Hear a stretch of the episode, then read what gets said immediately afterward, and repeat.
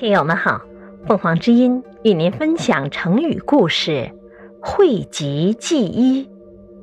解释：讳，避忌；忌，怕，畏惧；隐瞒疾病，不愿医治，比喻怕人批评而掩饰自己的缺点和错误。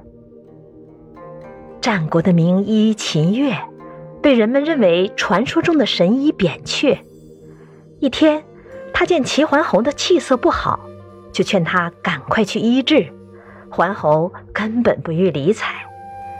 过了十天，他对桓侯说：“你的病已发展到肌肉血脉里了。”但桓侯还是拒绝就医。又过了十天，他说：“齐桓侯的病已经进入到肠胃了，再不治就晚了。”可桓侯还是不听。又过了一段时间，他见到桓侯就跑。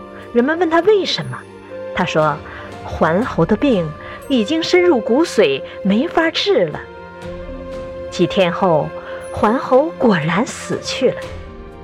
这个成语原指隐瞒病情，害怕就医，现在也比喻掩饰缺点、错误，怕听批评意见。